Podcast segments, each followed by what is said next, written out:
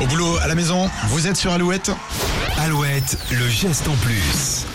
Et une info qui concerne les futurs étudiants. Vous devrez assister à un nouveau cours pour décrocher votre diplôme. Oui, les étudiants de premier cycle, c'est-à-dire Bac plus 2 et Bac plus 3, devront se former aux enjeux écologiques. C'est Sylvie Retailleau, la ministre de l'Enseignement supérieur et de la Recherche, qui l'a annoncé le 20 octobre dernier. Cette nouveauté s'inscrit dans un plan de généralisation de l'enseignement des enjeux de transition écologique et de développement durable et devrait prendre effet au plus tard à partir de 2025. Le programme, lui, sera axé sur des connaissances globales et pluridisciplinaires il reste à définir.